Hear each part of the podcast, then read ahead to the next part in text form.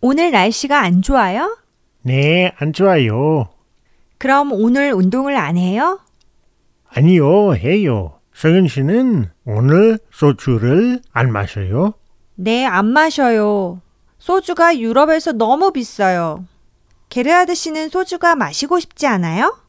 네, 저는 마시고 싶지 않아요.